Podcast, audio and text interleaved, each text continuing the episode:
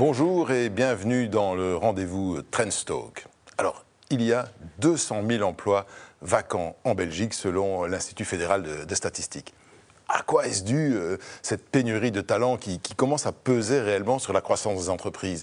Est-elle due à des salaires trop peu attractifs, une main-d'œuvre trop peu qualifiée, des pièges à l'emploi? Bah, Pour en discuter, j'ai invité un fin connaisseur puisqu'il dirige la, la plus grosse entreprise de Wallonie, celle qui emploie le plus de personnes, GSK. Bonjour Emmanuel Amaury. Bonjour, Alors la plus grande entreprise de Belgique, c'est 9000 emplois. c'est Euh, exact. Est-ce que vous êtes concerné aussi par euh, cette, cette, euh, pénurie, cette difficulté de recrutement? Est-ce qu'il y a des emplois vacants euh, chez GSK pour l'instant? Bien sûr, il y a des emplois vacants, nous sommes concernés par cette pénurie, mais peut-être moins que d'autres. Euh, si on regarde dans notre secteur biopharmaceutique, euh, en Belgique, il y a aujourd'hui 1500 emplois vacants. Euh, pour deux, trois types de raisons. Je vais vous donner trois types de raisons. Le premier ce sont les nouvelles technologies euh, qui n'ont pas encore été apprises à l'école. Euh, L'ARN messager, euh, pour un exemple, l'intelligence artificielle, les, les- les analyses de données pour couvrir tout ce grand champ qui arrive. Donc là, les, pas encore assez d'étudiants qui sortent des écoles, qui créent une pénurie. La deuxième raison, c'est peut-être plus inquiétant, c'est le manque d'attrait euh, pour les études scientifiques, technologiques, ingénierie, mathématiques, donc ce qu'on appelle les, les STEM. Euh, là, il y a un désintérêt, un désintérêt euh, dès, dès la secondaire. Quand, au passage en secondaire, les, les je- jeunes ne s'orientent plus ou pas Il y a quand même pas mal de, de jeunes qui, qui prennent des filières, des options euh, mathématiques, sciences en secondaire. Il y en a moins qui étudient les langues euh, anciennes, par exemple. et- Tout à fait. Mais on voit quand même une réduction d'année en année, et comme nos besoins vont en augmentation, la demande ne rencontre pas l'offre, d'où d'où pénurie. Et, et la troisième raison, euh, c'est peut-être les pièges à l'emploi que vous mentionnez. Euh, peut-être que les jeunes sont plus difficiles qu'avant. Il nous est très difficile de trouver du personnel de nuit. Euh, on n'accepte plus le travail en pause. Il y a aussi le fait que pour certains, on est presque mieux payé quand on reste chez soi et qu'on profite de tous les avantages qui existent que quand on rejoint une entreprise. Donc ce sont les trois raisons, les trois raisons principales. Mais je dirais que pour nous, GSK, nous avons une chance, c'est que nous restons très très attractifs.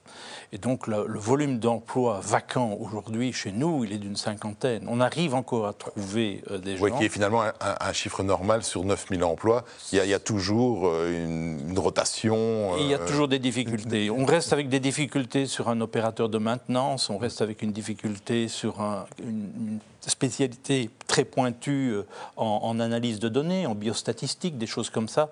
Euh, mais c'est une question de patience alors dans la recherche.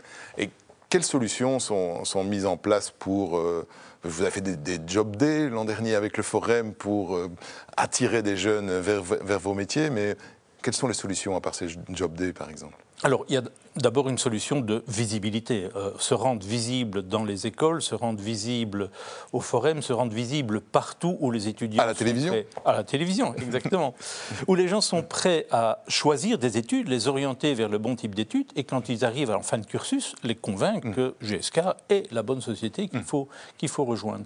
Donc, ça, c'est un, un aspect visibilité. Mais ce n'est pas suffisant. Il faut aussi travailler sur la continuité du développement. On ne peut pas s'attendre, je pense, en tant qu'entreprise de nos jours, à avoir des étudiants qui sortent de l'école et qui connaissent tout tout de suite pour l'appliquer. Oui. Nous devons continuer l'effort de développement euh, qui a été donné. Il y a, les bases sont à donner par l'école. À nous d'assurer euh, la suite. Comme vous l'expliquiez, il, y a- il y a toute une série de nouvelles technologies que euh, presque matériellement, les, les jeunes n'ont pas pu apprendre à l'école euh, et qu'ils devront euh, app- appliquer. Donc là, vous avez en- à l'intérieur, en interne, des, des systèmes de formation Tout à pour- fait. Donc on a euh, un centre de formation, tout un bâtiment qui ne fait que ça. On a un nombre incalculable de, de formations sous format électronique.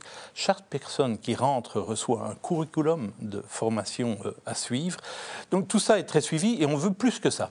On veut être dans, ad- adopter une culture d'entreprise apprenante, où apprendre est un leitmotiv, où être curieux est une bonne chose, euh, de façon à ce que la personne, tout au long de, son- de sa carrière, va continuer à développer euh, ses compétences et je dirais très important, son employabilité. Donc, est-ce que ça, je peux en déduire que chez GSK, il n'y a pas que le diplôme qui compte, mais il y a aussi tout ce qu'on va acquérir au cours de sa carrière?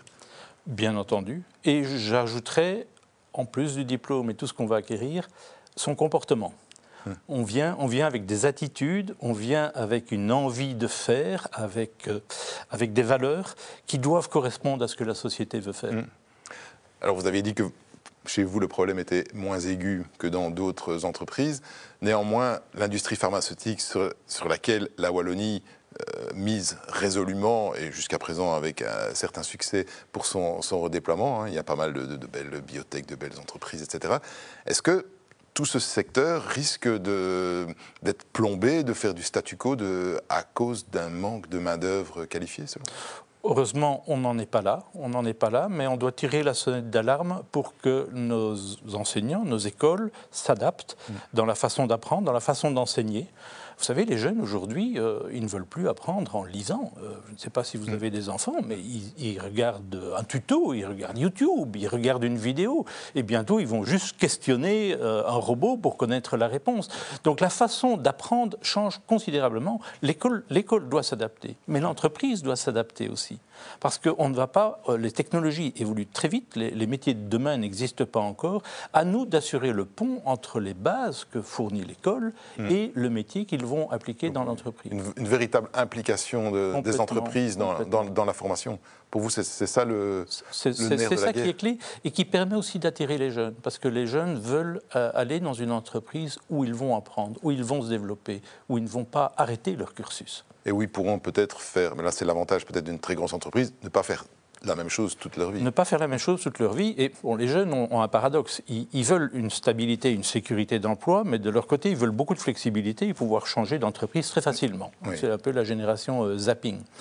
La réponse à donner à ça, c'est pas de les fidéliser à outrance, mais d'essayer de les retenir en leur offrant cette palette de compétences qu'ils mmh. peuvent acquérir pour aller ailleurs s'ils le désirent. On ne veut surtout pas les retenir s'ils pensent qu'ils peuvent être mieux motivés ailleurs, mais au moins ça leur permettra de continuer chez nous parce qu'ils sentent qu'ils continuent à développer cette employabilité. Ce, que j'entends souvent de la part euh, d'entrepreneurs, c'est que ben, les, jeunes qui rejoignent les entreprises, en fait, ont besoin, oui, d'un salaire, etc., mais aussi de sens dans leur travail.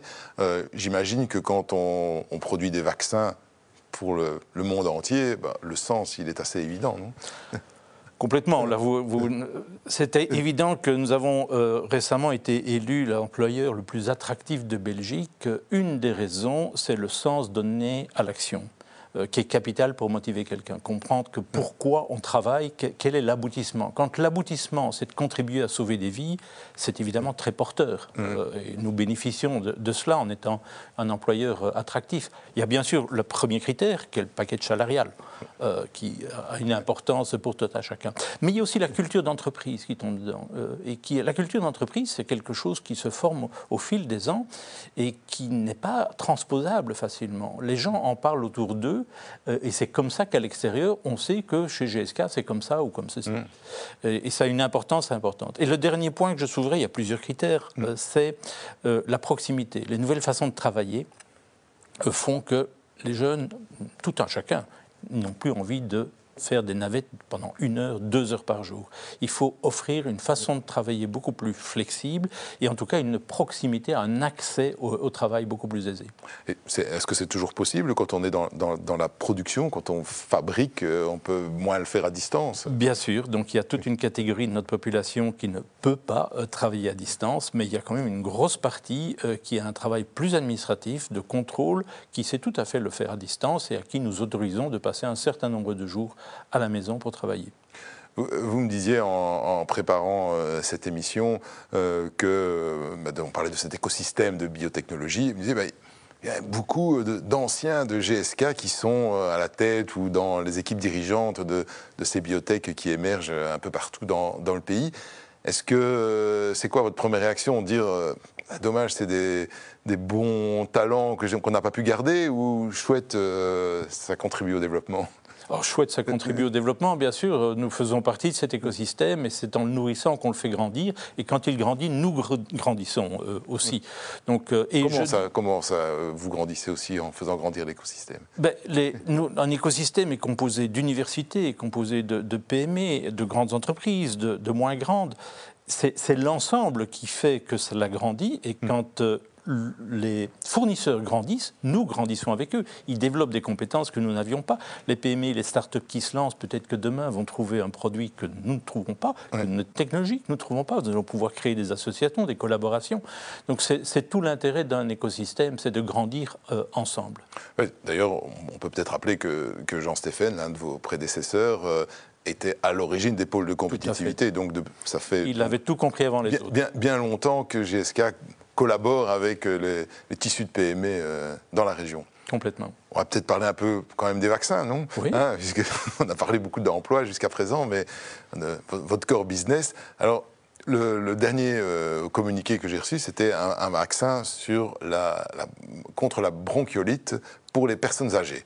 Moi, j'étais un peu surpris. Je croyais que c'était juste pour les, en pédiatrie. Non, non, c'est donc le, le, nom, euh, le virus respiratoire syncytial, donc euh, on connaît plus sous forme d'une bronchiolite, ça peut être aussi un gros rhume. Hein, euh, donc beaucoup, de, beaucoup de bébés, d'enfants affectés, mais aussi les personnes âgées. Donc on est sur le même schéma qu'une grippe, qui, si elle, la personne est déjà affaiblie ou n'a pas un système immunitaire fort développé, ce qui est le cas des bébés, ou affaibli, qui est le cas des personnes âgées, ce genre de maladie peut être fatal. Euh, donc il y a quand même 3 millions de personnes affectées euh, en Europe, 25 euh, 000 hospitalisés parce ah que ça devient trop grave et, près de 20 000 morts dus à ce type de maladie. Et je ne vous parle que des, plus de 60 ans.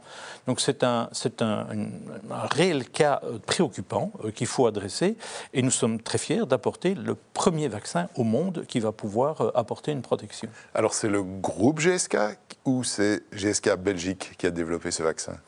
Alors, Là, il faut faire un cocorico belge, parce que c'est la Belgique depuis 30 ans qui travaille euh, sur ce produit, avec des collaborations. Depuis 30 ans, donc on dit parfois que c'est long, mais là... C'est très long, c'est très très long. Mais développer un vaccin, c'est très long, celui-ci particulièrement.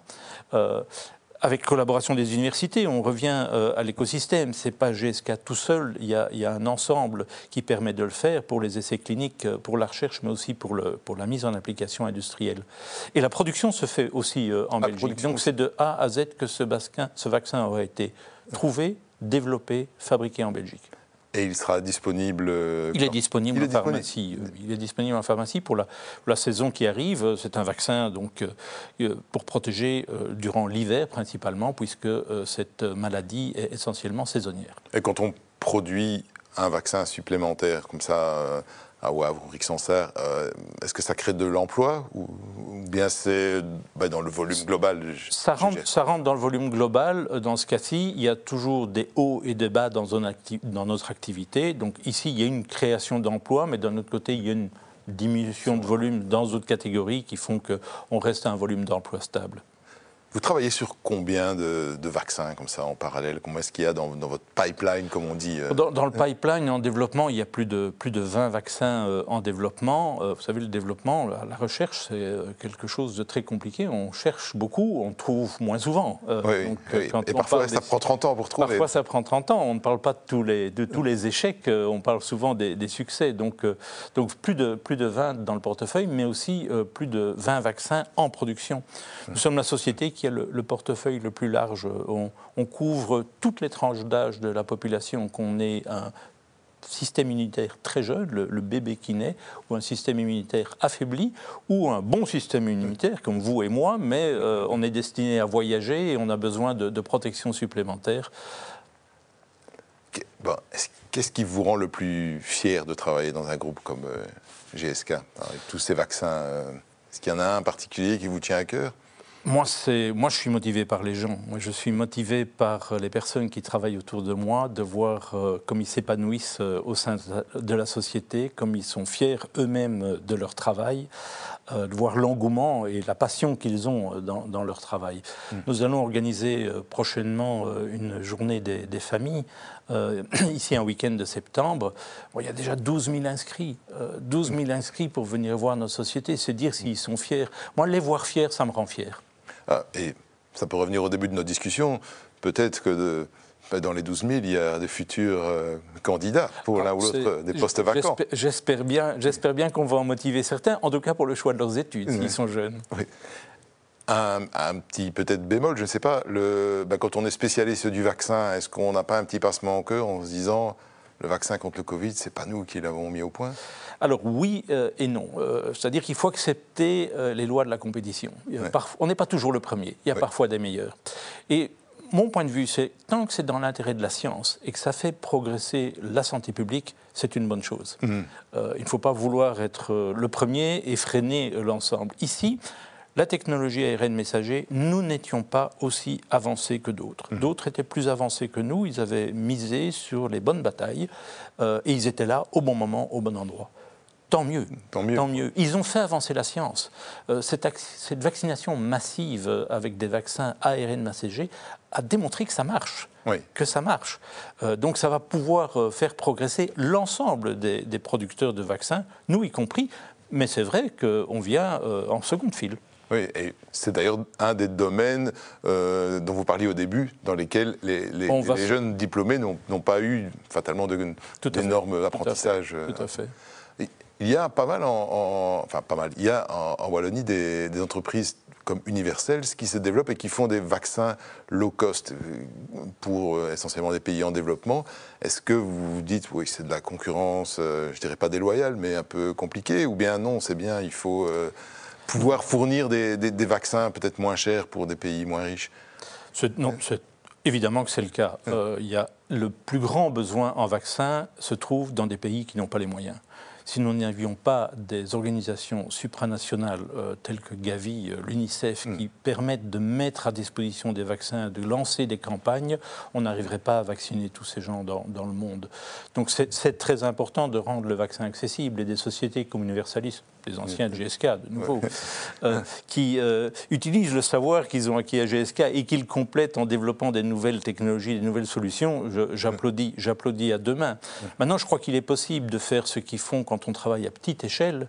Quand on travaille à grande échelle et qu'on grandit, s'il se retrouve à l'échelle d'une multinationale, ça devient beaucoup plus difficile d'être, de travailler à bas coût.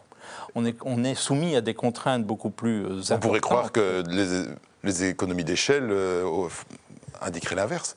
Non, en fait, euh, en fait ce n'est pas le cas. Euh, la prise de responsabilité et l'importance d'avoir des systèmes extrêmement euh, robustes pour assurer toute la conformité, la, prise de risque aussi devient, devient différente, fait qu'on alourdit plus le système qu'on ne l'allège.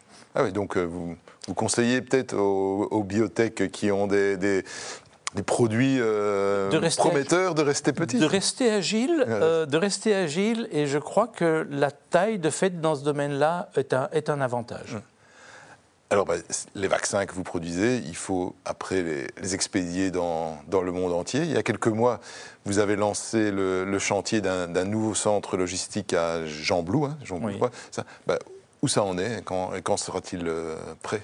Donc ça, ça progresse. Euh, ce n'est pas euh, notre métier de faire de la logistique. Nous avons la chance en Belgique d'avoir des gens extrêmement compétents. C'est un double de pôle de compétences, de la logistique. On se trouve au... Complémentaire d'ailleurs. Complémentaire. On, est, on a du multimodal au niveau transport. On est au, au cœur d'un carrefour de, de, voies nécessaires. Dans notre cas, entre Singapour, le Panama, entre Moscou, Nairobi, on se trouve au bon endroit. On exporte 99% de nos vaccins Mm. Et donc le, centre de Jean Blou que nous avons là est dans une localisation parfaite. Mais pour l'opérer, nous passons par une autre société, Yusen Logistic, et pour la construction euh, par euh, MG, qui est une société spécialisée dans, ce genre de construction.